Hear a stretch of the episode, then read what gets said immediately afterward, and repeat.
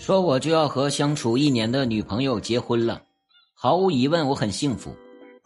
现在唯一困扰我的是啊，我未来的小姨子，一个二十岁的漂亮女孩，她喜欢穿紧身的低胸装以及迷你短裙，然后经常在我的跟前有意无意的弯下腰，啊，更要命的是在别的男人面前她从来不这么做。你要说她没有诱惑到我吧，那我感觉我在撒谎。这个有一天啊，我未来的小姨子打电话给我了，然后让我去看一看结婚请柬的准备情况。当我到的时候，他家只有他一个人，迎接我的是他无尽幽怨的眼神啊！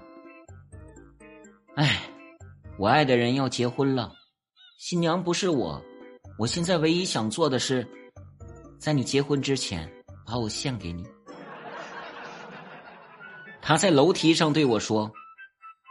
我在卧室里等你，如果你决定了，就上来找我。当他走到楼梯的尽头的时候，他的睡衣滑落了，洒向我的是他眼中的期待呀。我呆立了一分钟，然后做了我当时唯一能做的事：拉开大门，走向停在外面我的 QQ 车门。啊，这个时候，我的未婚妻热泪横流，给了我一个恶狠狠的拥抱。好样的！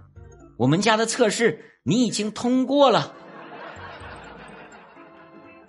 我一时百感交集，无言以对呀。这段经历告诉我，把保险套放在自己的车里是多么的重要啊！